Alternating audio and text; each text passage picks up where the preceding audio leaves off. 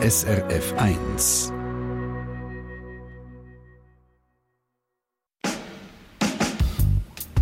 SRF 1 Doppelpunkt.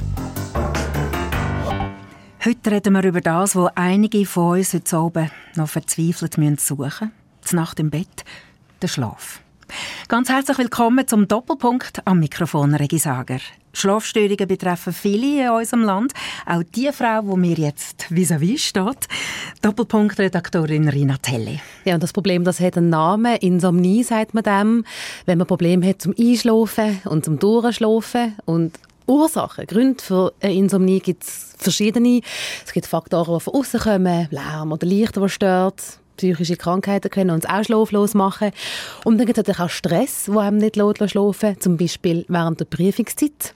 Und das Fiese da ist, also stressbedingte Schlaflosigkeit, die kann auch weitergehen, auch wenn der Stress vorbei ist. Also angenommen, wir haben die Prüfung hinter uns, vielleicht sogar bestanden, kann die Schlaflosigkeit weitergehen. Das ist eine sogenannte erlernte Insomnie. In dieser Stunde suchen wir also den Schlaf und wir hoffen, dass wir allen, die ihn auch immer wieder verzweifelt müssen suchen, gute Tipps können geben Du, Rina, du hast den Schlaf nämlich wieder gefunden mhm. und du erzählst uns im Podcast, wie du das geschafft hast. Und da lassen wir jetzt gerade als erstes rein.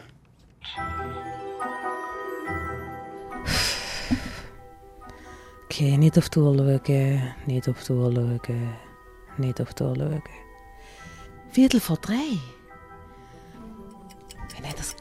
Doch nicht, Mann. Zehn vor vier. Drei Stunden muss ich aufstehen.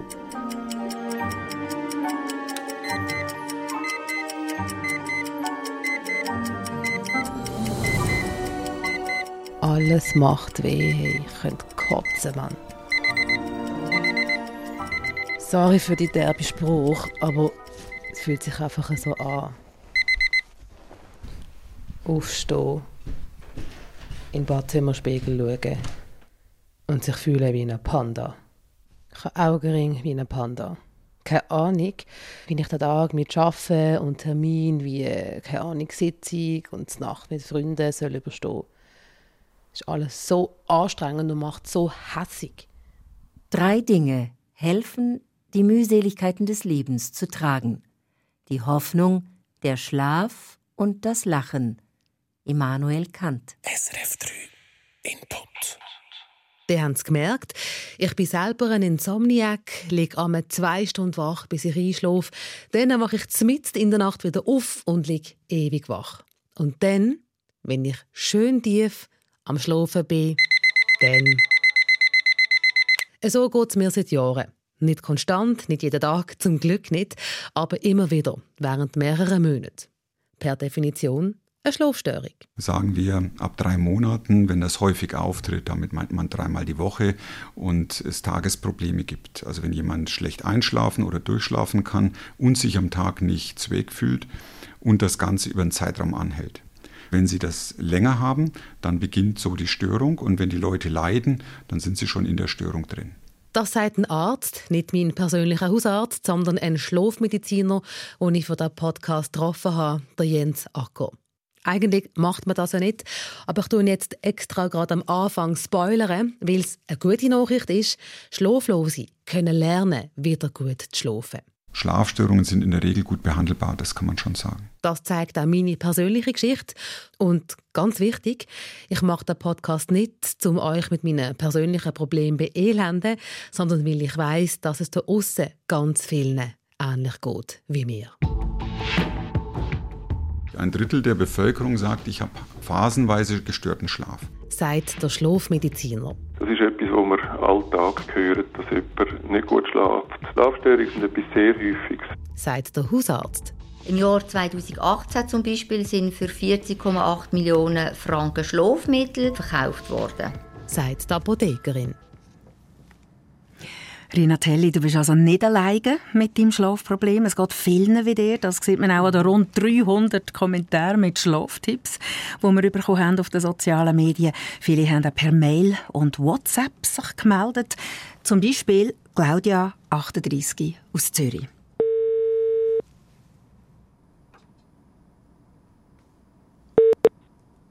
Sali Claudia, da ist das SRF Sorgentelefon für Schlaflose.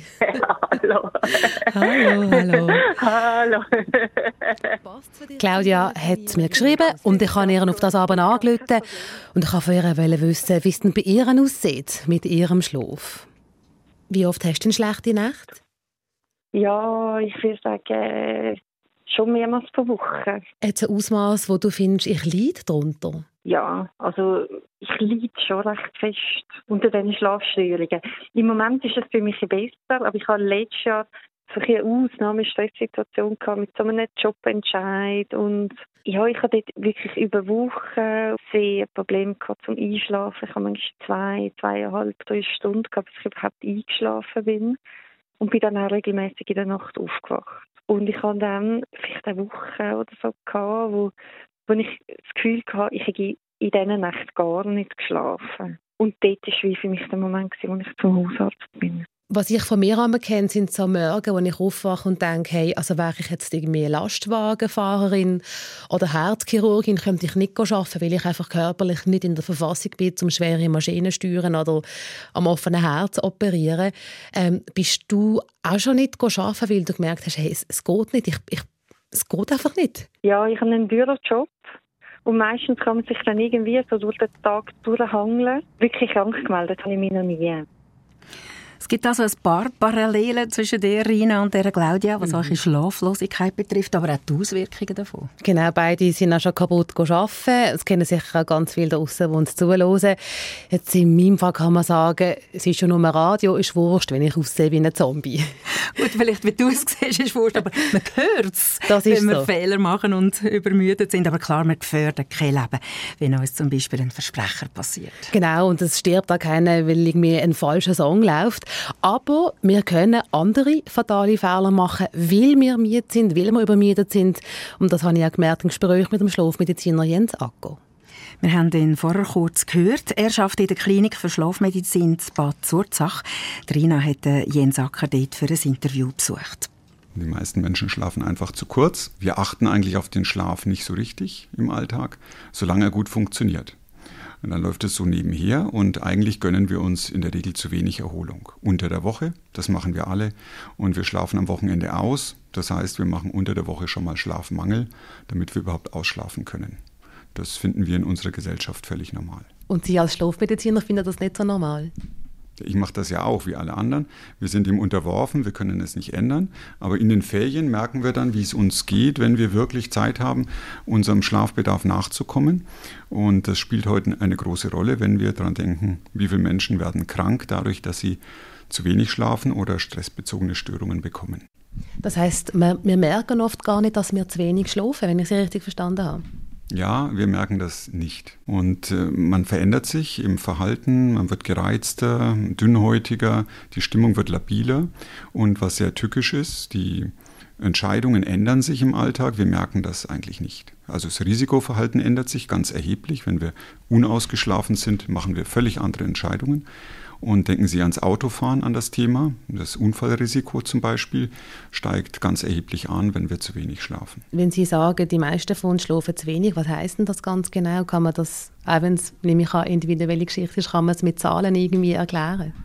Ja, die meisten Menschen kennen ihren Schlafbedarf nicht und der verändert sich im Laufe des Lebens. Also wer kleine Kinder hat, weiß, die schlafen sehr lang und dann wird es kürzer. Anfang, manche Menschen machen Siesta, Tagesschlafpausen, kurzen Schlaf, längeren Schlaf.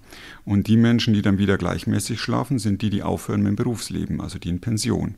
Da schlafen die Leute unter der Woche und am Wochenende wieder gleich lang. Und die Frage ist, wo ist die Grenze für die Person im jeweiligen Alter, weil das ändert sich erheblich. Was wir wissen ist, dass es wenig Menschen gibt, die weniger als sechs Stunden Schlaf brauchen, unter fünf Stunden eigentlich gar nicht. Und wir haben sehr wenige Menschen, die wirklich über acht und neun Stunden Schlaf benötigen. Aber es ist sehr, sehr individuell und es ist abhängig davon, was wir für Leistung erbringen im Alltag. Wie kann man herausfinden, wie viel Schlaf man persönlich braucht? Sie nehmen sich einfach ein Sabbatical und bleiben liegen und verzichten aufs Hotelbuffet und stellen keinen Wecker an. Und dann können Sie selber sehen, das pendelt sich nach ein, zwei Wochen dann ein und Sie sehen, was ist meine normale Schlaflänge, wenn so die Hauptschlafphase endet und ich eigentlich nicht mehr richtig in den Schlaf reinkomme, wenn ich nur noch dösen kann. Und das ist dann der Schlafbedarf zum jeweiligen Alter. Und der ist in der Regel eine halbe Stunde, Stunde mehr, als die meisten Menschen glauben. Einfach gesagt, das, was Sie am Wochenende ausschlafen, das schlafen Sie unter der Woche nicht der Schlafmediziner Jens Acker. Wir sollten also alles so viel schlafen, wie wir nötig haben. Wir sollten im richtigen Umfeld schlafen, an einem kühlen, ruhigen Ort. Wir sollten zur richtigen Zeit schlafen. Aber Rina, realistisch ist das, dass wir immer ideale Bedingungen haben für einen guten Schlaf? Ja, es ist nicht für alle realistisch, sich so umzustellen, dass es dann auch passt für den eigenen Schlaf. Denken wir an Leute, die kleine Kinder haben und wegen dem einfach eine Nacht lang auf der Ab sind. Oder Leute, die sich nicht leisten können, an einen ruhigeren Ort zu ziehen, was besser wäre für sie zum Schlafen. Oder wenn man an die Arbeitsbelastung denkt, Leute, die mehrere Jobs haben und sich nicht können aussuchen können, jetzt einfach ein bisschen weniger zu arbeiten. Also es ist nicht für alle einfach so machbar. Eben. Sie hören den Doppelpunkt über Schlafstörungen. Wir haben am Anfang von dieser Sendung von der 38-jährigen Claudia von Zürich gehört, dass sie irgendwann einfach zum Arzt, weil sie unter ihrer Schlaflosigkeit gelitten hat. Auch die SRF-Redaktorin Rina Telli hat sehr lang selber rumgepröbelt, bis sie dann auch zum Doktor ist. Lassen wir weiter ihren Podcast über ihre eigene Schlaflosigkeit. Den ganzen Tag durch tot müde und dann hellwach im Bett. Schleicht sich einmal so eine Angst mit ins Bett.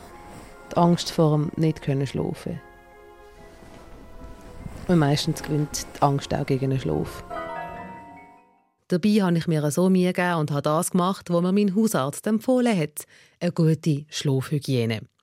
Ich gehe so gut wie es geht zu regelmäßigen Zeiten ins Bett und stand zu regelmäßigen Zeiten wieder auf.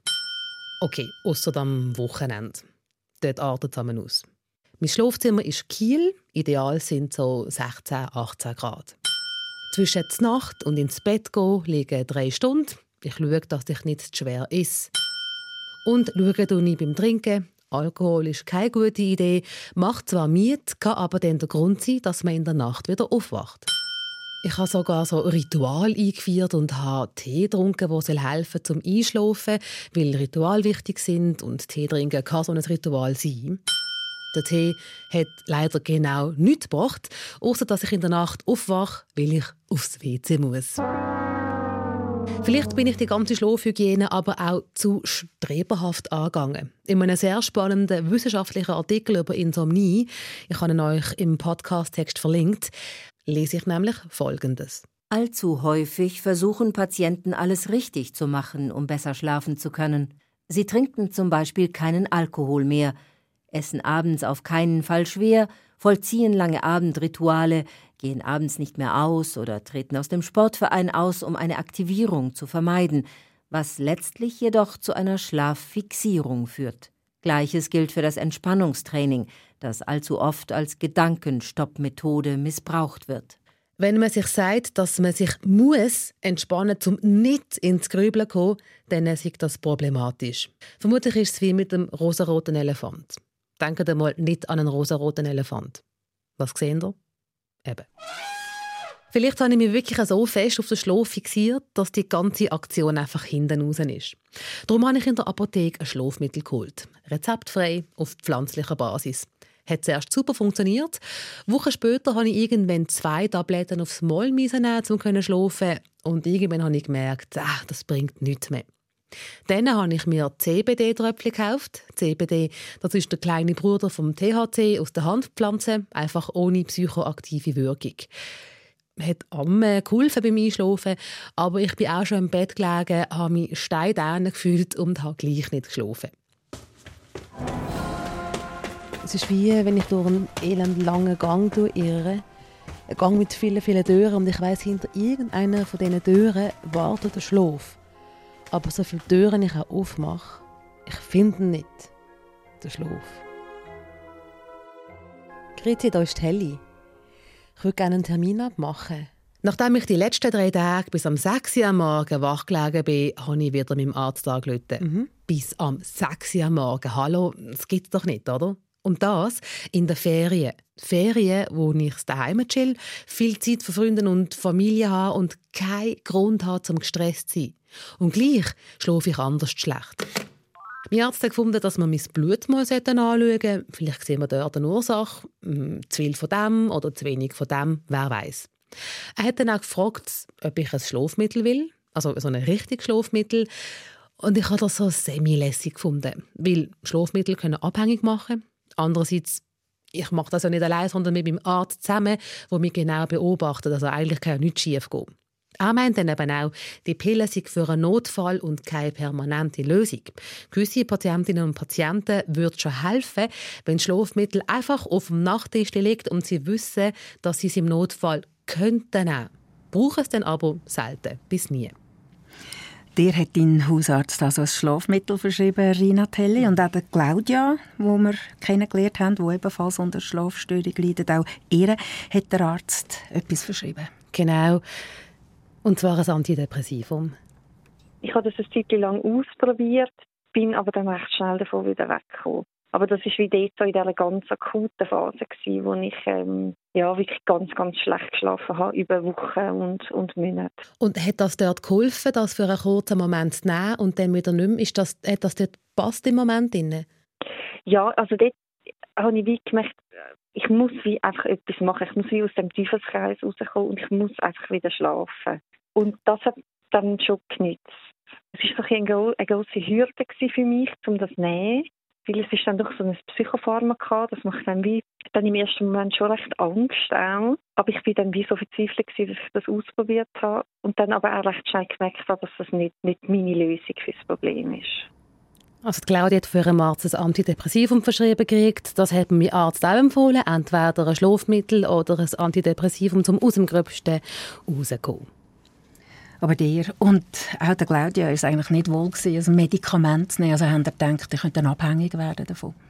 Ähm, Claudia hat Angst vor der Keule ähm, und bei mir ist es auch so Schlafmittel, von denen weiß man, die können abhängig machen. Darum ist es mir nicht so wohl gewesen bei diesem Gedanken. Aber man muss schon auch sagen, richtig angewendet können Schlafmittel durchaus Sinn machen. Bei einer kurz andauernden Schlafstörung, sagen wir mal, Sie haben jetzt ein Projekt, was Sie bewältigen wollen, oder Sie haben eine Trauerreaktion oder familiäre Probleme, dann kann man natürlich vorübergehend Schlafmittel geben. Die Medikamente sind ein Segen, sind gut verträglich, funktionieren dann auch vorübergehend. Das Wichtige ist eben, dass man die nicht lange verordnen sollte und dass man die persönlich verordnen sollte. Das heißt, der Arzt sollte seine Patienten sehen, man sollte die nicht vorne am am Empfang bekommen. Das passiert dann eben bei manchen Patienten, die beziehen jahrelang, auch bei mehreren Ärzten und es gerät dann aus dem Blick, was tatsächlich läuft. Und das geht dann eben über in Missbrauch und später dann auch in Abhängigkeit. Und der Schlafmediziner der Jens Acker, das hat nochmal etwas zu Schlafmitteln, nämlich dass sie zu oft verschrieben werden. Definitiv ja und vor allem zu lange. Wenn wir uns anschauen, wir haben Millionen Verordnungen von verschiedenen Schlafmitteln, die nachgewiesenermaßen nur für vier Wochen verordnet werden sollten, die dann teilweise über Jahre gegeben werden. Auch weil unsere Kollegen, die das machen, so unter Druck sind und die Patienten das fordern. Die wollen eine schnelle Lösung. Ähm, die Lösung soll im Alltag nicht besonders stören und nicht sehr anstrengend sein. Und vielen ist nicht bekannt, dass es andere Möglichkeiten jenseits der Medikamente gibt. Es kommt also durchaus vor, dass Schlafmittel zu häufig und zu lang verschrieben bzw. eingenommen werden. Das sagt der Schlafmediziner Jens Acker. Schauen wir darum Schlafmittel einmal ein bisschen genauer an. Trina Telli hat mit einer Apothekerin und einem Hausarzt geredet. Wann machen Schlafmittel Sinn und wann sind sie gefährlich? Lassen wir weiter in ihrem Podcast. Ich habe mir in der Apotheke die kleinste Packung geholt, 10 Stück für 6 Stutz. Da kostet ja Nasenspray mehr. Schaue mir die Packungsbeilage an, um zu schauen, was für Infos ich genau finde. Es ist ein sogenanntes Z-Medikament. Das sind Medikamente mit Wirkstoff mit einem Z am Anfang, wie Zolpidem, Zopiclon, Zaleplon. Man sagt diesen Mitteln eben nach, dass sie ähnlich abhängig können machen wie Benzodiazepin. Und von diesen Benzos hört man ja recht viel im Moment in den Medien, weil sie eben können abhängig machen können. Auf der Webseite vom Schweizerischen Gesundheitsobservatorium, wo unabhängige Analysen von Bund und Kanton macht, lese ich das hier. 2,1 Prozent der Schweizer Bevölkerung konsumierten 2018 fast täglich in den letzten drei Monaten Schlaf- und Beruhigungsmittel. Über 2 Prozent haben also über mehrere Monate fast jeden Tag ein Schlafmittel genommen. Darunter sind Medikamente, wo man laut Packungsbeilage nicht länger als einen Monat nehmen sollte, weil sie eben abhängig machen können. Die Entwicklung von Medikamentenmissbrauch und Abhängigkeit wird in der Schweiz seit längerem beobachtet. Eine fast tägliche Einnahme von Schmerzmitteln oder von Schlaf- und Beruhigungsmitteln über mehrere Monate wird als problematisch angesehen. Ein Medikamentenmissbrauch liegt vor, wenn ein Medikament ohne klare medizinische Indikation oder in unnötigen Mengen eingenommen wird.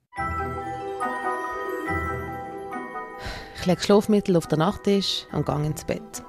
Ohne eine Pille zu nehmen. Ich frage mich, wie so Schlafmittel genau wirken und was eigentlich los ist, dass wir so Mühe haben mit dem Schlafen. Ich habe etwas mitgebracht, weil ich es mal anschauen. Ähm, ja. Das ist eines der am meisten verschriebenen Schlafmittel. Das ist ein Generikum vom Stillnox. Und äh, also von Stillnox gibt es verschiedene Generika von verschiedenen Firmen und das wird sehr häufig verschrieben. Der Vorteil davon ist, dass es eine sehr kurze Halbwertszeit hat. Das heißt, dass es am anderen Tag der meiste Wirkstoff abgebaut ist. Das ist Esther Ammann. Sie ist Kantonsapothekerin in Basel-Stadt. Früher hat sie selber als Apothekerin in einer Apotheke geschafft. Heute hat sie ihr Büro im Gesundheitsdepartement und hat verschiedene Aufgaben. Zum Beispiel führt sie in Apotheken Inspektionen durch. Ich treffe sie zum Interview, um herauszufinden, wie Schlafmittel wirken. Schlafmittel, wie ich sie verschrieben gekriegt habe. Ähm, ich probiere es zu erklären. Es ist ein bisschen kompliziert. Also Benzodiazepin oder auch Stillnox, wo Benzodiazepin ähnlich ist. Das sind pharmazeutische Wirkstoffe, die haben verschiedene Wirkungen. Sie haben angstlösende, krampflösende, beruhigende und schlaffördernde Eigenschaften. Sie docken im Kern an die sogenannten GABA-Rezeptoren andocken. Das GABA ist ein wichtiger hemmender Botenstoff, ein Neurotransmitter im zentralen Nervensystem vom Mensch. Er unterdrückt die Regungsbildung und die Regungsweiterleitung in den Nervenzellen und wirkt damit im Kern wie eine Bremse. Also man kann sich eigentlich vorstellen, dass, dass das Ganze wie eine Bremse wirkt und alles dann so ein bisschen runtergefahren wird. Einfach mit Hilfe von dem chemischen Wirkstoff. Und dadurch sind sie schlaffördernd. Das heißt, all das, was Sie vorher aufgezählt haben, ähm, Ängste zum Beispiel, Anspannungen, all das wird, wird ausbremst und das hilft mir dann zum können einschlafen. Ja, so etwa kann man sich das vorstellen, ja. Wie, wie fühlt sich das an? Die Wirkung tritt relativ schnell ein. Das ist jetzt auch der Vorteil von dem Stillnox, innerhalb von einer Viertelstunde, halbe Stunde. Und sie merken es nicht, sie schlafen einfach ein. Und das Angenehme und der Vorteil ist eben schon, dass man am Morgen nichts mehr davon merkt. Und ich habe jetzt gesehen, man hat ihnen auch eine halbe Tablette verschrieben, was auch sehr sinnvoll ist, weil man hat in Studien festgestellt, dass offenbar Frauen das nicht gleich gut oder gleich schnell abbauen wie Männer und dass meistens, gerade auch wenn jemand sehr schlank ist, eine halbe Tablette äh, ausreichend ist für die Wirkung. Was ich also ein bisschen unheimlich daran finde, ist, ähm, Schlafmittel können abhängig machen. Wie, wie zeigt sich das? Dass man dann einfach ohne gar nicht mehr schlafen kann. Häufig sind aber auch die Symptome von einem Entzug oder wenn man, wenn man es eben zu schnell absetzt oder zu lange genug hat und dann absetzt, die gleichen Symptome, wie man hat, bevor man sie genommen hat, wo, äh, wo die Ursache war, warum man sie genommen hat. Was natürlich dann dazu kann führen dass man denkt, oh, ich brauche es wirklich. Meistens ist es einfach durch einen längeren Gebrauch, also eigentlich immer durch einen längeren Gebrauch, was zu einer Abhängigkeit führt. Wegen dem wird auch empfohlen, dass man es sicher nicht über einen Monat am Stück nehmen sollte. Das steht auch im Packungsprospekt drin. Und äh, bei älteren Menschen kommt halt als Problem dazu, weil sie Medikamente langsamer abbauen, wird auch die Wirkdauer verlängert. Das heißt, die haben eine längere Wirkung. Es kann zu Verwirrtheit kommen, es kann zu Pseudodemenz kommen, zu Amnesien, also dass man wirklich vergisst, was man gemacht hat. Und das folgt davon, also gerade von so Verwirrtheit kann es auch zu Stürzen kommen und dann zu Knochenbrüchen. Was natürlich verheerend ist, gerade bei älteren Leuten. Noch singen? Ja, und da ist Telly, SRF. Telly. Guten Tag. Super, dass Sie sich Zeit nehmen. Wieder daheim lüte ich Philipp Luxinger an. Er hat in seiner Praxis fast täglich mit Leuten zu tun, die wegen Schlafproblemen zu ihm kommen. Er ist auch Präsident vom Verband der Haus- und Kinderärzte Schweiz. Er weiß, was in der Praxis Land auf, Land ab läuft und erzählt, dass Patientinnen und Patienten Schlafmittel explizit verlangen. So im Sinn von Pillen schlucken, Problem wegschlucken. Es ist viel einfacher, ein Tablettchen einzunehmen, als sich die Frage zu stellen, wie sieht meine Situation denn überhaupt aus und müsste ich etwas ändern an meinem Verhalten. Verhaltensänderung ist etwas vom Schwierigsten, was wir haben. Wenn Sie mal Rauchen anschauen und all diese Sachen anschauen, Essgewohnheiten anschauen, dann ist es etwas ganz Schwieriges, dort sich zu verändern. Und das merken Patienten oder wissen Patienten schon, dass das schwieriger ist.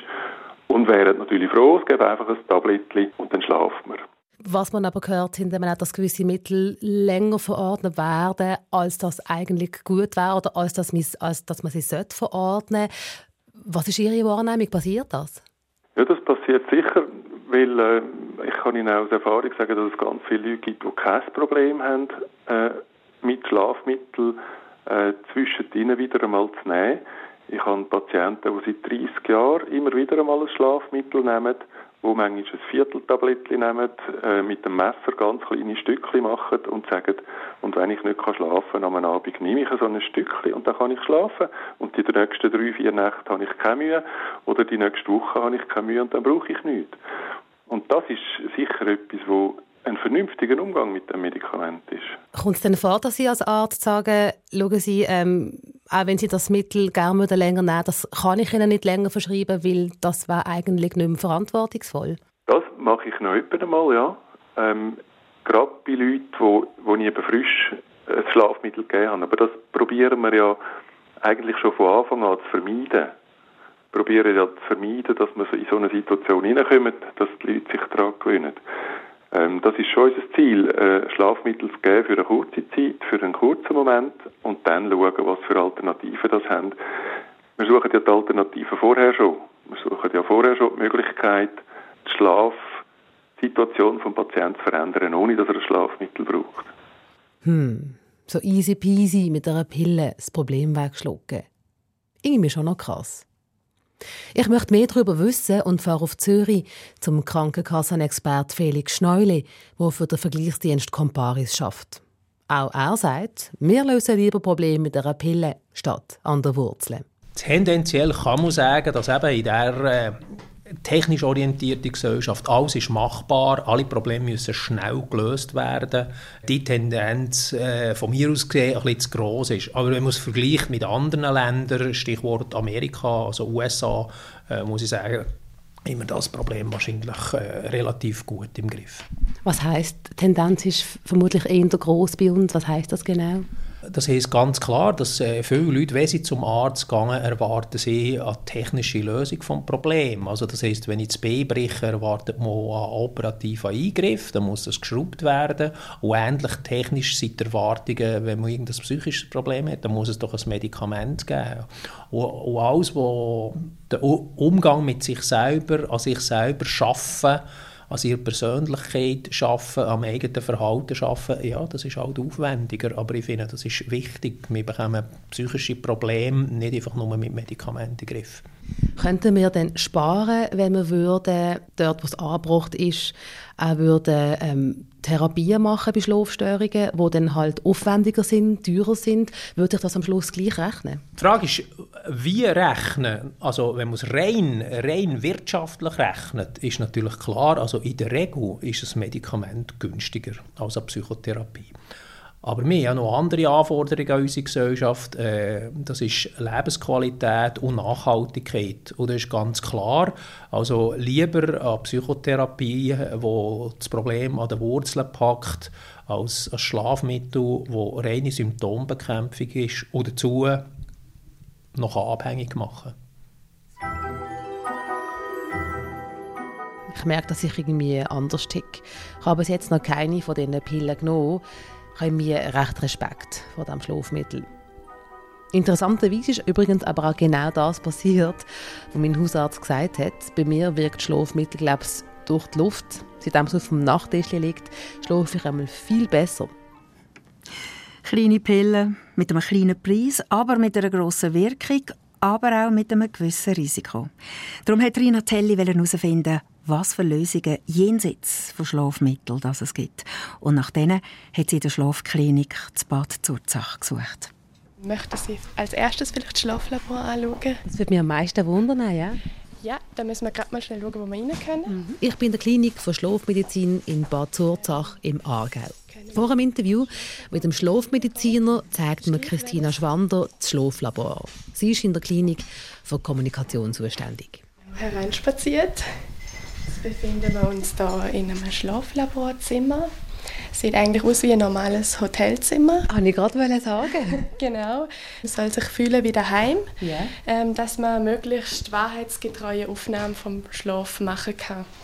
Ja, es hat eine ganz spezielle Infrastruktur, wie Sie da sehen. Es sind einfach deutlich mehr Kabel als in einem Hotelzimmer. Allerdings, ja.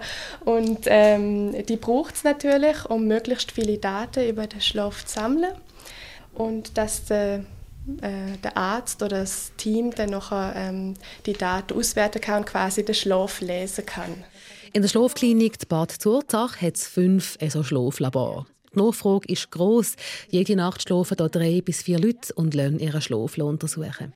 Mich würde es ja wahnsinnig wundern, zu sehen, was eine Auswertung von meinem Schlaf zeigt. Wann bin ich wach gelegen? Wann habe ich geschlafen? Ich habe Berichte von Leuten gelesen, die fest davon überzeugt sind, dass sie kein Auge zugemacht haben, die ganze Nacht nicht. Und die Auswertung dann aber zeigt, dass sie sehr wohl geschlafen haben. Was aber nicht heisst, dass die Leute nicht darunter leiden, unter ihrem Schlaf. Wie hilft man schlaflosen Leuten in dieser Klinik, wieder in Schlaf zu finden? Wer keine körperlichen Ursachen für die Schlafstörung hat, macht eine Verhaltenstherapie, erklärt mir der Schlafmediziner Jens Acker, der hier in Bad Zurzach schafft. Verhaltenstherapie tönt nach «Ich muss arbeiten» als Patientin. Ja, Sie sagen es, so ist es. Wir beraten Sie und helfen Ihnen bei der Umsetzung. Aber man muss es auf Sie zuschneiden und es muss machbar sein im Alltag. Wie groß ist eigentlich der Anteil von Leuten in der Bevölkerung, die eine Schlafstörung haben? Also die nicht meinen, sie haben eine, sondern die wirklich eine haben? Ja, also sagen wir mal, die Meinung, was Leute selber sagen, finde ich schon sehr wichtig. Ein Drittel der Bevölkerung sagt, ich habe phasenweise gestörten Schlaf. Also wenn Sie Leute befragen, das sind in Deutschland gleiche Ergebnisse wie in der Schweiz aus den letzten drei Jahren. Wenn Sie da Befragungen machen, kommt ungefähr sowas raus. Die Frage ist, wie viel von denen müssen Sie tatsächlich behandeln? Wahrscheinlich ist es so, dass wir 5 bis 10 Prozent, wenn wir alle Schlafstörungen zusammennehmen, von behandlungsbedürftigen Schlafstörungen haben. Dazu gehören dann zum Beispiel Störungen in der Atmung, das sind vielleicht 5 Prozent der Bevölkerung, vielleicht auch mehr. Ja. Und dann die Insomnien, die Ein- und Durchschlafstörungen, die dann keine körperliche Ursache haben in der Regel. Und das sind dann wahrscheinlich auch nochmal 5 bis 6 Prozent der Menschen. Und dann gibt es wesentlich seltenere Störungen, nach denen wir natürlich auch suchen, die es äh, auch eine Rolle spielen können. Das ist eigentlich eine gute Nachricht. Das ist eine gute Nachricht, aber 5 bis 10 Prozent sind doch sehr viele Menschen und wir sind viel zu wenige, um die alle zu behandeln. Und die Frage ist dann einfach, äh, wie geht man das Thema an, oder? Und es ist schon schwierig, wenn sehr viele Menschen über Störungen klagen. Wenn ich mir jetzt vorstelle, ich bin ein Hausarzt und da kommen Menschen und die sagen, ja, Schlaf ist nicht gut, dann ist ja erstmal die Frage, was tue ich dann? Die wünschen häufig eine sofortige Lösung, ohne große Mühe. Was passiert dann? Oft wird ein Medikament verordnet. Das ist so ein Thema, was wir eben versuchen, dass wir dieses Thema auch nicht medikamentös lösen können. Und äh, da kommen wir dann in den Bereich, dass es schon sehr viele Menschen sind. Wenn Sie sagen 5% der Bevölkerung, dann reden wir ja über Hunderttausende, denen man vielleicht irgendwann eine Beratung äh, zukommen lassen sollte.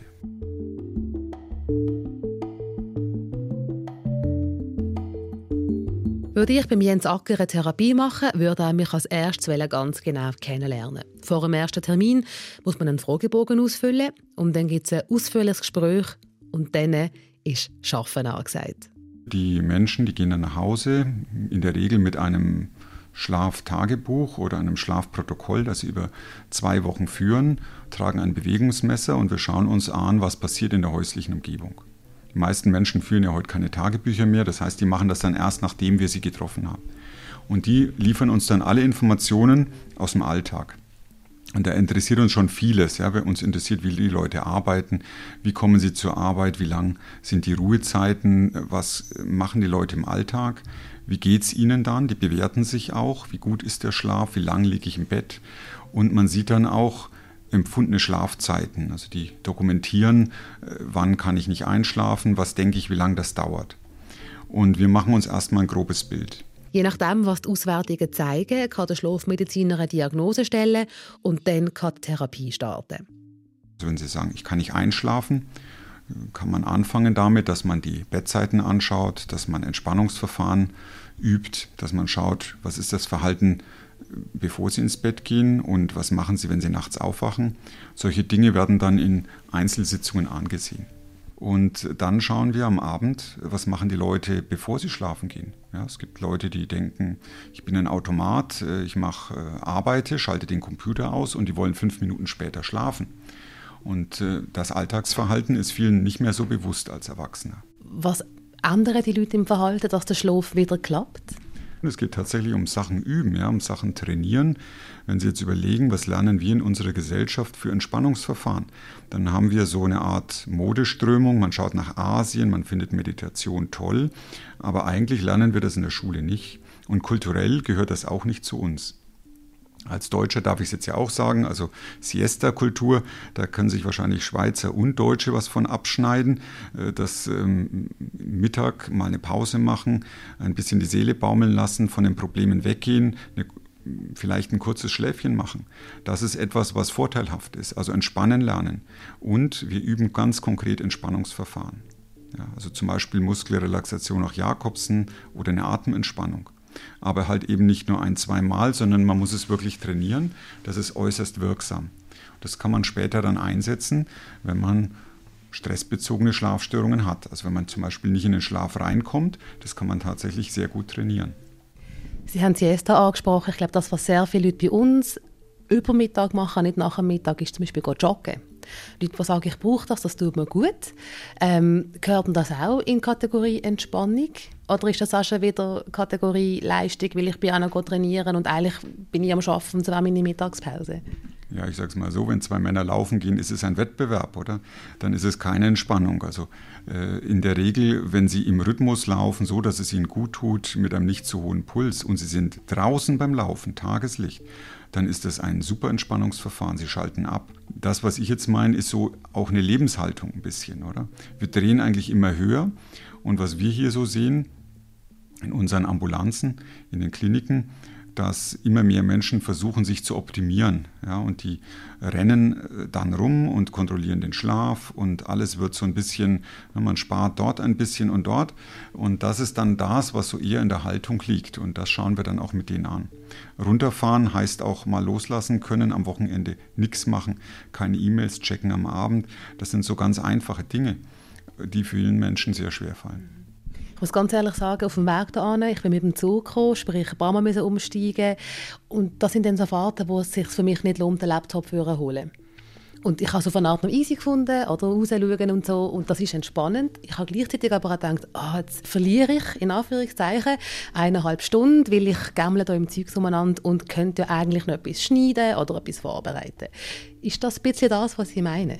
Das ist genau das, was ich meine und das kriegen wir ja mit der Muttermilch anerzogen, dass wir effizient sein sollen. Und das ist das in der Kultur. Und wenn wir jetzt Gesundheitsförderung in Firmen machen und äh, betriebliches Gesundheitsmanagement anschauen, dann kommen wir immer wieder zu diesen Themen, dass die Leute sagen, ja, das ist so das Hintergrundrauschen in der Gesellschaft, das ist hoch es ist 24 äh, Hours, es geht ständig etwas, man hat viele sozialen Kontakte, man hat die neuen Medien und die Anforderungen sind schon höher geworden. Und ich denke, deswegen ist es wichtig, dass man sich auch die Auszeiten noch nimmt.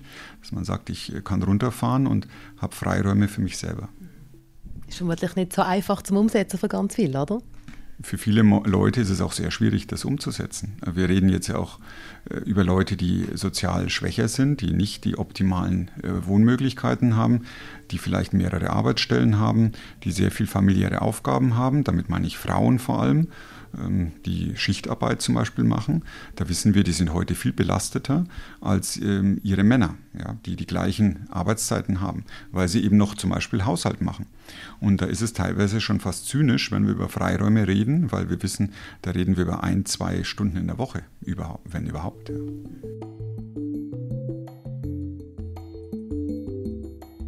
Vielleicht ist es auch ähnlich gegangen. Ich hatte so viele Aha-Momente, wo ich im Schlafmediziner Jens Acker zugelassen habe. Vor allem beim Stichwort «durchoptimiert» hat er mich verwünscht. Und wenn ich ehrlich bin, sind das für mich immer die anderen gewesen. Aber so durchoptimierte Leute laufen ja nicht nur im Anzug um die ÖPS herum. Es gibt sie auch mit Hipsterbrüllen oder Birkenstöcken. Und manchmal bin ich selber eine davon. Und ich hatte nochmal ein Aha-Erlebnis. Ich habe angefangen mit Hilfe von einer App ein Schlaftagebuch zu führen.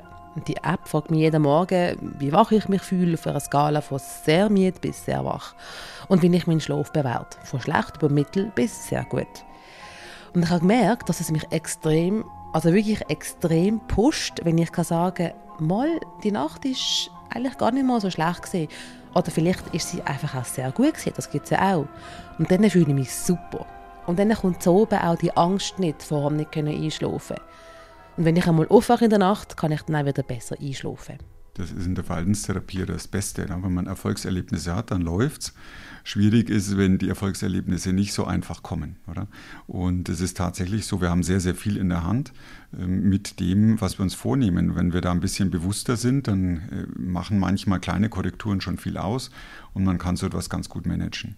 Wir haben auch Patienten, wo das eben nicht ganz so einfach ist, also die schon lange Misserfolgserlebnisse haben, die sehr unsicher sind und da dauert das dann auch länger. Also da müssen wir dann auch breiter schauen. Da langt die Standardtherapie dann in der Regel nicht. Was machen Sie mit so Leuten, die schon viel Misserfolg, die schon viel probiert haben und viel nicht funktioniert hat?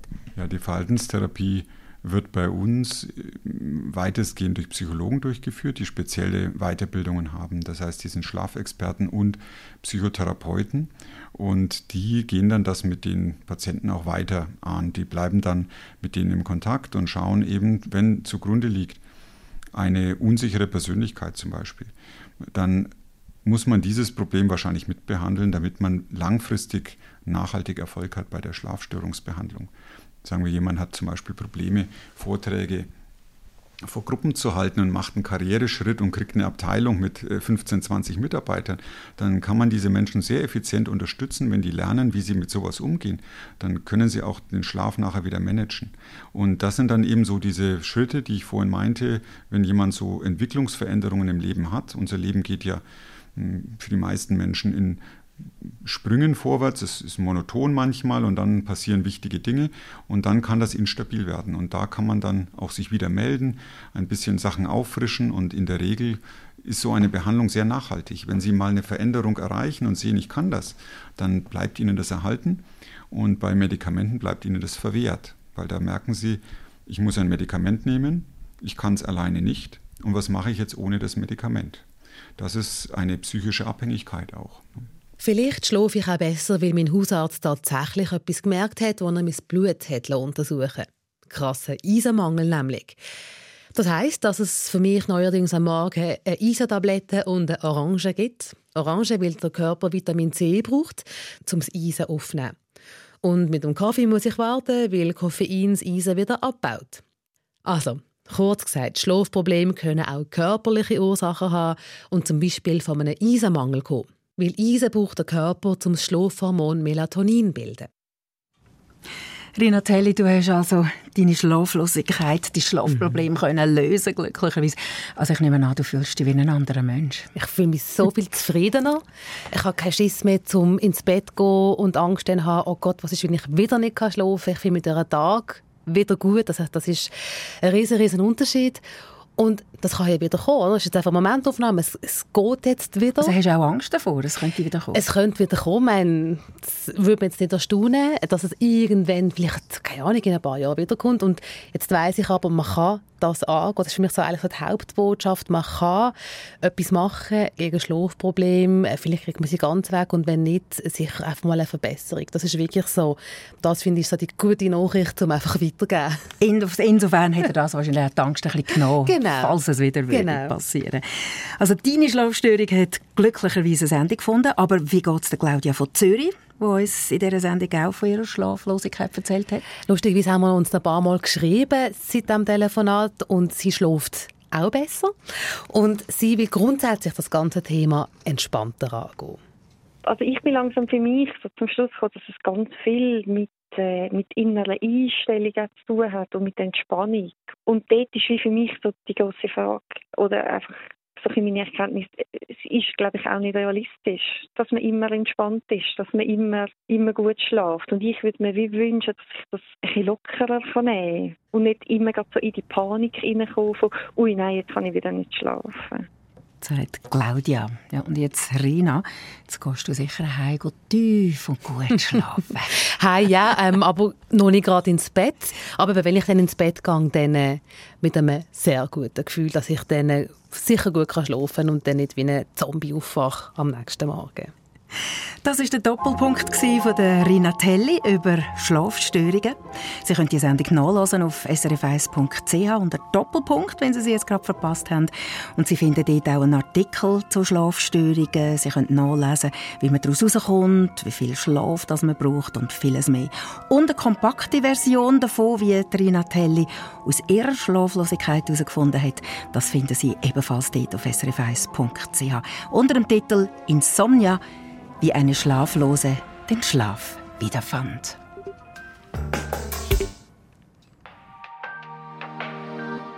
SRF 1 Doppelpunkt